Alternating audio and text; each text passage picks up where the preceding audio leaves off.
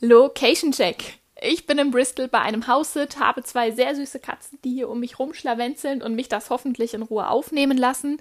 Und heute möchte ich eins meiner größten Learnings aus meiner Klinikzeit mit dir teilen.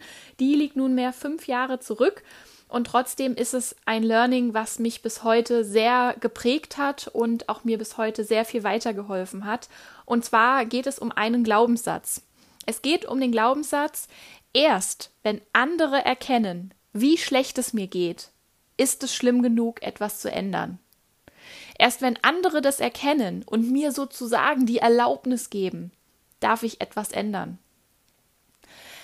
Wenn du da jetzt denkst, oh ja, das hatte ich auch schon mal. Ich hatte schon mal eine Situation, wo es mir wirklich nicht mehr gut mitging, wo ich vielleicht auch um Hilfe gefragt habe und mein Umfeld reagiert hat in Form von, ach, das schaffst du schon, wir helfen dir, schaff dir ein dickeres Fell an, das wird schon, so lang dauert es nicht mehr. Dann bist du hier genau richtig. Dann würde ich sagen, wir starten in diese Podcast-Folge. Hi, ich bin Jana und willkommen in meiner bunten, verrückten Welt. In diesem Podcast nehme ich dich mit in mein freies, selbstbestimmtes Leben. Verrate dir einige meiner Geheimnisse und Strategien, wie ich es in den letzten Jahren geschafft habe, mein Leben komplett auf den Kopf zu stellen und mich nicht mehr fremdbestimmen zu lassen. Von einer verheirateten Referendarin in der Grundschule mit einer großen, schicken Wohnung bis hin zu digitalen Nomaden mit erfolgreichem Online-Business mein Lebensmotto mittlerweile. Wenn du das wirklich willst und bereit bist, deine Komfortzone zu verlassen, schaffst du das auch. Es geht hier um Vertrauen, Mut, das Ja sagen natürlich, Alleinsein, Hochsensibilität, das Schulsystem, meine Herzensheimat England, London, Unterkunftsmöglichkeiten wie Haussitten und Couchsurfen, Mathe, Scannerpersönlichkeiten, Glaubenssätze und viele weitere spannende Themen. Lehn dich zurück, lass dich inspirieren und jetzt ganz viel Spaß mit Jana sagt ja, der Podcast. Jemand anderes muss mir die Erlaubnis geben, aufzuhören. Jemand anderes muss mir die Erlaubnis geben, Hilfe zu bekommen. Um was für Situationen geht es hier? Es geht hier um Situationen, wo es dir mental nicht mehr gut geht. Weil wir wissen alle, wenn wir eine körperliche, eine physische Verletzung haben, wenn wir uns einen Arm brechen, ein Bein brechen, wenn wir eine Lungenentzündung haben, dann ist es ganz klar, dann kannst du nicht zur Arbeit gehen, dann kannst du das, was du sonst schaffst an einem Tag, das, was sonst deine Aufgaben, Herausforderungen, Challenges sind, dann geht das nicht mehr. Dann darfst du offiziell krank sein und Hilfe bekommen. Und dann hinterfragt das auch niemand. Dann ist das völlig klar.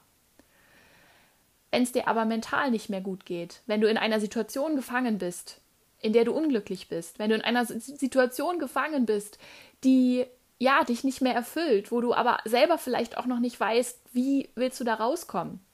Und ich nehme das Jobbeispiel. Wenn du in einem Job bist, der dir keinen Spaß mehr macht, in dem es dir nicht gut geht und in dem du weißt, dass der nicht deine Zukunft ist, dann ist es eine ganz andere Geschichte. Dann ist es schwierig, weil diese mentale Gesundheit, die können andere nicht sehen. Die ist nicht physisch sichtbar. Die wird irgendwann physisch sichtbar. Aber dann ist es schon lange zu spät. Und da sozusagen diese Erlaubnis zu bekommen, das ist schwer. Da brauchst du jemanden in deinem Umfeld, der das auch schon durchgemacht hat, weil der genau weiß, wo die Anzeichen sind. Und auch dann ist es noch nicht sicher zu 100 Prozent, dass es jemand erkennt. Und du gerätst eben ganz schnell in diesen Strudel, dass es dir nicht mehr gut geht, dass du vielleicht noch sagst, hey, mir geht's nicht mehr so gut und ich bin nicht mehr so leistungsfähig und es fällt mir alles schwer und ich bin häufiger müde und ich habe keinen Antrieb mehr, keine Energie mehr. Aber dass da von außen jemand auf die Idee kommt, dass du vielleicht da raus musst, dass du vielleicht einen anderen Job brauchst, dass es wirklich das ist, was du brauchst, das ist unwahrscheinlich. Und hier möchte ich auch die anderen in Schutz nehmen, auch wenn sie in dem Moment erstmal als ich sag's mal in Anführungszeichen, die Bösewichte dastehen, weil du ja ganz offensichtlich Hilfe brauchst. Aber ganz oft ist das nach außen nicht sichtbar. Und die Hilfe dahinter ist der Glaubenssatz, und das ist ein transformierter Glaubenssatz, ich darf mir selbst helfen. Ich darf mir selbst die Erlaubnis geben, etwas zu ändern. Denn du bist der Herr über dein Leben oder die Frau. Du bestimmst, was du machst. Und wenn du sagst, hey, so geht's nicht weiter, dann darfst du auch was verändern. Und ob das deinem Umfeld nun gefällt oder nicht, das ist erstmal völlig egal. Und es ist eben nicht egal in der Situation, weil du die Unterstützung brauchst, weil du die Kraft nicht mehr hast, auch noch gegen dein Umfeld anzutreten, in diesem Kampf, die davon zu überzeugen, dass das, was du jetzt gerade verändern möchtest, für dich der richtige Weg ist. Und hier sind wir in dem Teufelskreis. Weil in dem Moment, wo du merkst, es geht nicht weiter, fehlt dir in den meisten Fällen schon die Kraft, etwas zu verändern, weil Veränderung braucht Mut, Veränderung braucht Energie. Und Veränderung braucht immer einen Sprung ins Unbekannte, der Kraft kostet, ganz klar. Und ich möchte dir eine persönliche Geschichte erzählen, die ja bei mir vor fünf Jahren so aufgetreten ist. Und ich hatte dieses Learning ein halbes Jahr später. Wirklich ein halbes Jahr später, als ich dann in der Klinik war. Und auch in der Klinik erst nach, lass mich lügen, drei Monaten. Und in dem Moment, das sagte noch nicht mal ein Therapeut, das sagte ein anderer Patient in meiner Gruppe zu mir in dem Moment, dieses, warum hast du dir nicht selbst geholfen? Und in dem Moment war das so klar. Aber in der Situation selbst war da gar nichts klar. Und ich möchte dich da kurz einmal abholen, was das für eine Situation war. Vielleicht warst du schon mal in einer ähnlichen Situation, vielleicht kommt dir da was bekannt vor und ja, vielleicht kannst du da das eine oder andere für dich heute mitnehmen ich war damals im Referendariat, ich hatte das gerade angefangen. Im Februar 2016 ging das los. Ich war super glücklich, wieder an der Schule zu sein. Ich war sogar an meiner Wunschschule gelandet. Die kannte ich von zwei Praktika. Und ja, war total happy, wieder vor Kindern zu stehen und endlich wieder zu unterrichten und endlich so anzufangen. Und es hat zwei Monate gedauert, bis ich gemerkt habe, okay, mir geht gerade die Energie flöten. Was ist denn hier los? Es geht nicht mehr. Ich konnte Unterricht nicht mehr gescheit planen. Ich hatte keine Ideen mehr. Ich hatte Bauchschmerzen morgens vor der Schule. Ich wollte da nicht hingehen. Das war alles, es war alles schwer. Es ging nicht mehr mit Leichtigkeit. So wie ich im Februar mit Leichtigkeit angefangen hatte, das war verloren gegangen innerhalb von den zwei Monaten. Und es lag nicht an den Anforderungen. Ich konnte ja Unterricht planen. Ich wusste auch, als ich angefangen habe, wusste ich, dass ich das kann und ich wusste, dass ich das gut kann. Aber schon im April fing das an, dass ich Zweifel bekommen habe und dass ich eben diese Energie nicht mehr hatte und diese Kraft nicht mehr hatte. Und ich weiß, dass ich im April schon angefangen habe, das zu kommunizieren in meinem engsten Umfeld und gesagt habe, oh, ich kann irgendwie gerade nicht mehr und ich weiß nicht warum und ich kann das nicht so greifen und das hatte ich in der Form auch noch nicht, aber ich, ich kann nicht mehr. Ich kann das nicht leisten, was da von mir verlangt wird. Und dabei ist es doch eigentlich was Leistbares. Also ich war so total verwirrt, weil das ja auch mein Traumjob war. Das war der Job, auf den ich jahrelang hingearbeitet hatte. Das war der Job, den ich immer machen wollte. Und ich habe das Studium geliebt, ich habe die Praktika geliebt, ich liebe die Arbeit mit Kindern. Ich habe das nicht verstanden. Und da auf die Idee, ich weiß, ich hatte den Gedanken so, okay, will ich das jetzt abbrechen, will ich was anderes machen, aber ich kann doch nicht meinen Job aufgeben, auf den ich so lange hingearbeitet habe. Und ich meine, bei mir waren es fünf Jahre, bei anderen sind es 15 oder 10 oder 15 oder 20 Jahre. Und das dann einfach hinschmeißen, nur weil es mir nicht gut geht? Nein, das geht nicht. Also weitermachen. Ich hatte einen Partner damals, auch er ganz klar, hey, das ist eine harte Zeit. Das ist ja auch bekannt im Referendariat, dass das eine harte Zeit ist. Und auch das hält einen natürlich davon ab das war wirklich auch einer der Gründe, die mich davon abgehalten haben, weil ich dachte, ja, okay, dann stimmen diese Mythen, die alle sagen, halt zu 100 Prozent, das Ref ist eine super harte Zeit und ich muss mich da jetzt durchbeißen, weil ich gebe doch nicht mein ganzes Studium auf, wofür ich so gekämpft habe und ein gutes erstes Staatsexamen gemacht habe und das ist doch mein Traum. Das ist die Katze.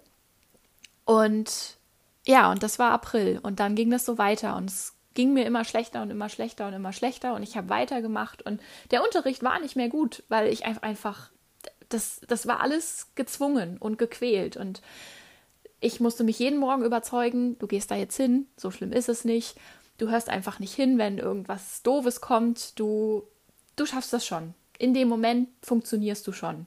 Und aufgeben, was anderes machen, das war keine Option weil aber auch eben alle um mich rum, also die anderen Referendare und Referendarinnen waren natürlich ähnlich in der Anspannung ähm, und auch mein ganzes anderes Umfeld, was mit der Schule nichts zu tun hat, da haben alle gesagt, hey, komm, zähl die Wochen bis zu den Ferien, dann hast du ja erstmal Zeit, um durchzuatmen, du schaffst das schon. Das war die Ausgangssituation. Und es ging mir schlechter und schlechter. Dann kamen die Pfingstferien. Ich war ja im Süden von Deutschland, da hatte ich zwei Wochen Pfingstferien, konnte mal so ein bisschen durchatmen. Wirklich gut ging es mir nicht. Aber ich habe mir das eingeredet. Ich habe gesagt, oh, jetzt hatte ich doch zwei Wochen frei, jetzt muss ich doch wieder Kraft haben. Hatte ich nicht. Aber ich habe es mir versucht einzureden, weil was blieb mir auch anderes übrig?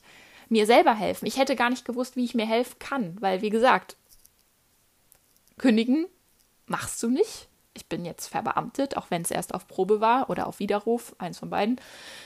Das machst du nicht. Ist nicht. Und krank schreiben lassen, erst recht nicht, das kann ich ja nicht bringen. Also ist auch keine Option. Also weitermachen. Die Woche nach den Ferien weiß ich noch, das war so eine extra Seminarwoche, da haben wir an verschiedenen Schulen hospitiert. Mein Partner ist in der Woche ins Krankenhaus gekommen. Es war auch echt alles dann noch on top. Wirklich viel und ich habe mich da irgendwie durchgebissen und das Seminar war auch in Ordnung. Im Seminar war so ein bisschen mein Safe Space. Da habe ich irgendwie noch besser funktioniert. Ich kann dir gar nicht genau sagen, warum, aber da habe ich funktioniert. Da haben es auch lange oder bis zum Schluss hat es da niemand gemerkt. In der Schule ist das aufgefallen, weil ich einfach nicht mehr leistungsfähig war. Im Seminar habe ich irgendwie immer noch alle Kräfte zusammengenommen. Und ja, und dann kam die erste Schulwoche wieder, die stand an. Und was ich an diesem Montag hatte, war ein Gespräch mit meiner Pädagogikdozentin, der Schulleitung und meiner Mentorin. Und das ist so ein Feedback-Gespräch, wo ich heute noch sage, das ist einfach so ein Setup, was da, da läuft es mir heute noch kalt den Rücken runter, weil in diesem Setup sitzt du als Referendarin dort und musst erzählen, das kann ich schon gut, das kann ich noch nicht so gut und daran werde ich jetzt konkret arbeiten. Und die anderen nicken das entweder ab oder geben noch ihren Senf dazu und so weiter. Das ist heute noch so eine Situation, also ich glaube nicht, dass es irgendeinen Menschen auf der Welt gibt, der so eine Situation gut findet oder gut leiden kann. Aber nichtsdestotrotz, das stand für mich an und ich musste dieses Gespräch irgendwie noch vorbereiten. Wie gesagt, wir hatten noch diese Krankenhaussituation, die dann am Sonntag, an dem Sonntag davor, ähm, waren dann alle, waren wir wieder zu Hause. Und ich war so fertig mit der Welt und den Nerven, dass mich ein Aufbackbaguette, Zungenbrecher, ein Aufbackbaguette völlig aus der Fassung gebracht hat. Dieses Aufbackbaguette, ihr kennt das bestimmt, diese billigeren, warum auch immer wir so eins hatten, das klebte an der Packung. Das ist da nicht rausgekommen. Und das flog durch die Küche, daran erinnere ich mich noch. Und ich habe nur noch rot gesehen. Ich bin in meinem Bett und habe geheult und es war, ich habe nichts mehr mitgekriegt. Was ich wieder mitbekommen habe, ist, dass ich die Stimme meiner Mama im Ohr hatte übers Telefon, die ich glaube, geschrien hat, irgendwie, um zu mir durchzukommen. Und ich weiß noch, dass ich mich in dem Moment gefragt habe, warum hat mein Partner nicht versucht, zu mir durchzukommen? Also warum hat er mich nicht geschüttelt oder mir eine gescheuert oder mit mir geredet oder irgendwas? Also er hatte ja angerufen und das habe ich mich gefragt in dem Moment, aber ich habe nie, ich habe ihn nie gefragt. Ich weiß, dass ich den Gedanken im Kopf hatte, aber ich habe das nie hinterfragt. Und das war wirklich ein richtig krasser Zusammenbruch an dem Tag, was mir aber nicht bewusst war. Weil was danach passierte, war, wir müssen noch dein Gespräch vorbereiten für morgen. Komm, reiß dich zusammen, wir essen jetzt lecker. Chili war schon fertig gekocht. Wir essen jetzt lecker und dann bereiten wir dein Gespräch vor. Und ich habe das gemacht.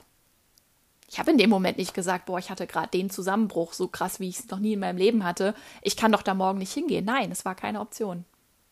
Ich habe dieses Gespräch vorbereitet und habe das noch geübt mit Karteikarten in unserem Wohnzimmer. Und ich bin am nächsten Morgen mit Bauchschmerzen ohne Ende in die Schule gegangen und habe mich durch dieses Gespräch gequält. Was ziemlich awkward war und was ziemlich so die Luft, die war zum Schneiden. Meine Pädagogikdozentin auf der einen Seite, die mich gut super fand, weil im Seminar habe ich ja gut funktioniert. Und Schulleitung und Mentoren auf der anderen Seite, die mich nicht mehr so super fanden, weil ich eben in der Schule nur noch so bedingt funktioniert hatte, zwei Monate. Die ersten zwei Monate waren super, haben sie auch gesagt. Und dann, es war einfach zum Schneiden, sagen wir es so. Und dann habe ich weitergemacht. Dann habe ich weitergemacht oder dachte, ich versuche weiterzumachen. Dienstags war Seminartag, da war auch irgendwie noch alles okay.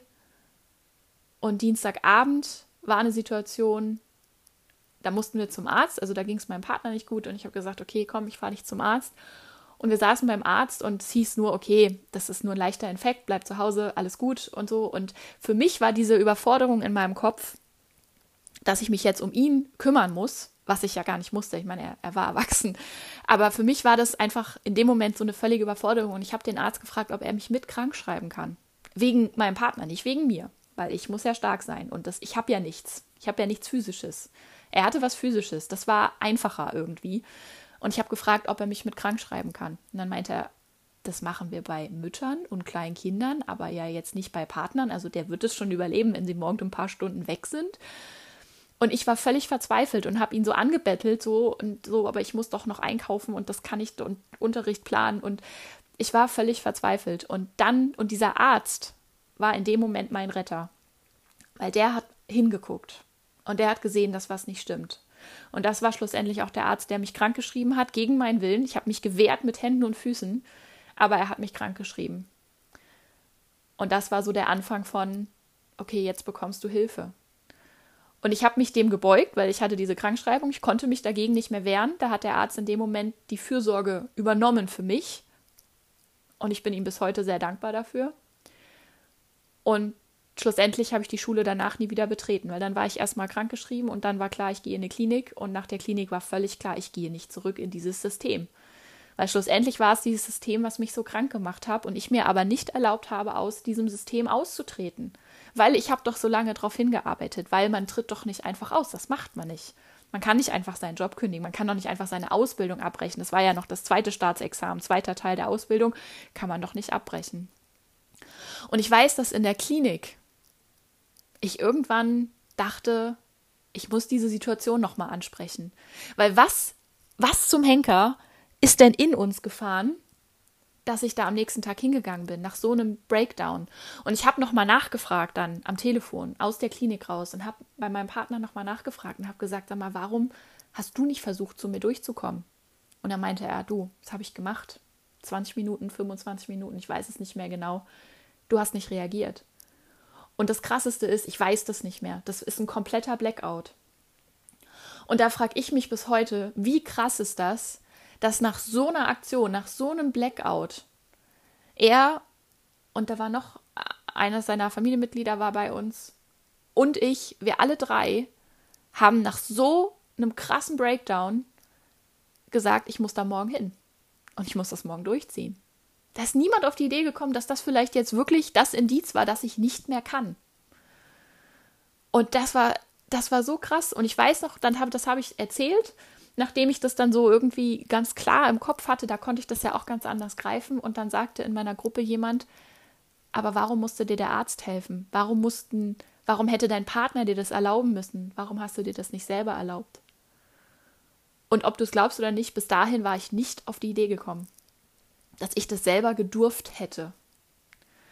Und das ist das, was ich heute an dich weitergeben möchte. Wenn du merkst, dass dir eine Situation nicht mehr gut tut, wenn du merkst, dass du kämpfst und kämpfst und kämpfst und deine Energie ist leer und du kannst nicht mehr und du willst nicht mehr, dann darfst du dir selber helfen.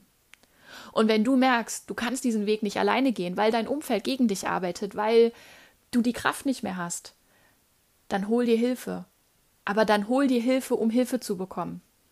Dann such dir jemanden, der durch die Situation durchgegangen ist, such dir einen Arzt, also wenn dein Hausarzt gut ist, dann hilft er dir.